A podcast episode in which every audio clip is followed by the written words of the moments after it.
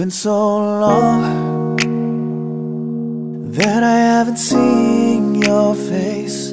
I'm trying to be strong, but Hello, everybody. Welcome to my channel. This is Celine. 在正常英语口语中呢，连读现象比比皆是。有些较短的句子听起来简直就像是一个单词，所以呢，学好连读是通向流利英语的必经之路。第一种连读现象哈是最为常见也是最为简单的，把相邻的两个单词想象成一个单词即可。比如说，I've already made up my mind. Made up, made up my mind. 我意已决。那么今天呢，我们将要来一起练习的是英语当中的不完全爆破现象。什么是不完全爆破呢？发音方法为：第一个爆破音不发声，只需做出发音的嘴型，稍作停顿，马上过渡到下一个音。比如说，goodbye 前面的的是一个爆破音，但是呢，我们不会把它发得很清楚，我们只做嘴型，goodbye。那么当中的这个 d 呢，就是没有发出声来。如果读成 goodbye，就会显得很生硬。所以大家经常会听到我们在日常当中跟大家说再见，都会说 goodbye，goodbye，没有的这个音发出来。那么下一种呢，就是爆破音加上爆破音，六个爆破音中任意两个紧挨在一起，则第一个爆破音失去爆破。大家一起来学习一下下面的例子，比如说 hot day，t 和的组合在一起，我们怎么读呢？hot day，hot day。red coat。red coat, red coat.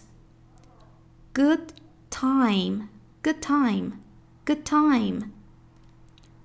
Old picture, old picture, old picture. Sit down, sit down, sit down. Football, football, football.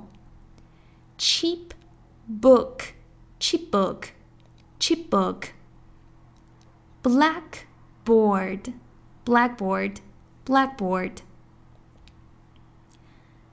那么我们在两个句子当中一起来练习一下。比如说 ，What are we supposed to do？我们应该怎么办呢？Supposed 和 to 两个爆破音，我们组合在一起的时候，supposed 这个的就并没有完全发出来。What are we supposed to do? 听出来了吗？Number two, let's get down to business. Let's get down to business.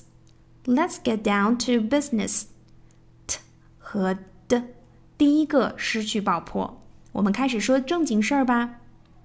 让我们言归正传的意思。第二种呢，爆破音加摩擦音或者是破擦音。比如说，outside，那我们说 outside。Good friends，good friends。 last Sunday last Sunday Big change, big change. 让我们在例句当中看一看这一现象是如何体现的。Number one, you are a beautiful person inside and outside. 你真是秀外慧中。You are a beautiful person inside and outside. Outside. 不是我们所见到的 outside，而是 outside。outside 基本上 t 是没有发音的。Number two, I'm not fat. I'm big boned. 我不胖，我只是骨架大。对于这句话呢，相信大家肯定会用在生活当中啊，无处不在。只是想对所有人都说，I'm not fat, I'm just bone big boned. Not fat，我们会说 not fat，t 不发音了。第三种呢是爆破音加破擦音，比如说 picture lecture, fat chance, Asian China. For example, number one, I'm going to give you one last chance. I'm going to give you one last chance. Last chance, last chance. 我再给你最后一次机会。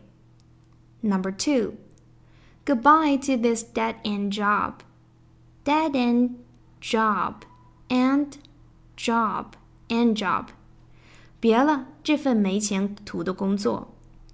第四种呢，就是鼻腔爆破，其发音要领为 t 或 d，与 n 鼻音同时发音。两者相互作用，导致鼻腔爆破，最后发出的音既不是 t 或 d，也不是单独的嗯，比如说 gardened、Britain、important、certain、bread and butter。Number one, I feel like I'm not important to you. 我感觉我对你一点也不重要。在 important 当中，我们没有把它读的那么的清楚。I'm not important to you，不会这样去说，而是 I feel like I'm not important to you. Number two, I lost my student ID card. I lost my student ID card. Student，我的学生证丢了。第五种呢，就是舌边爆破。For example, mostly, absolutely, bustling, unlikely. For example, number one, you're absolutely right. 你完全正确。Absolutely 和 ly 放在一起，没有出现 absolutely，而是 absolutely。Number two, we are free at last. We are free at last. At last，我们终于自由了。We are free at last. Okay, everybody, that's enough for today. Next time. 我们将要攻克英语中的弱读和缩读现象，让我们拭目以待吧。Bye for now, everyone. It's been so long that I haven't seen your face. I'm trying to be strong, but the strength I have is washing away. It won't be long before I get you by my side. And just hold you, tease you, squeeze you, tell you what's been on my mind. I wanna make up right now, nah, nah. I wanna make up right now, nah, nah. Wish we never broke up right now, nah, nah. We need to link up right now, nah, nah. I wanna make up right now,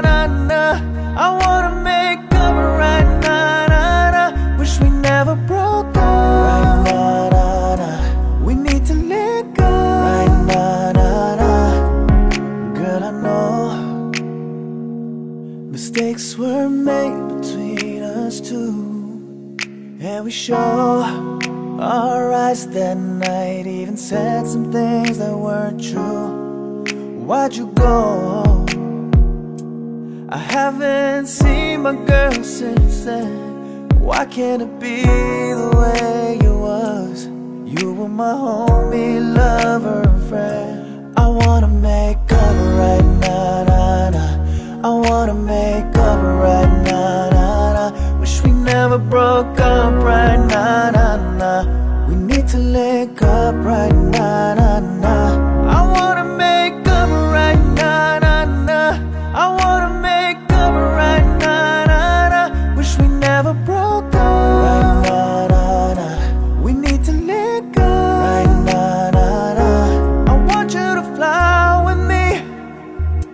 I miss how you lie with me. Just wish you could die with me. The one that'll cry with me, cry with me. Yeah. Need you right now.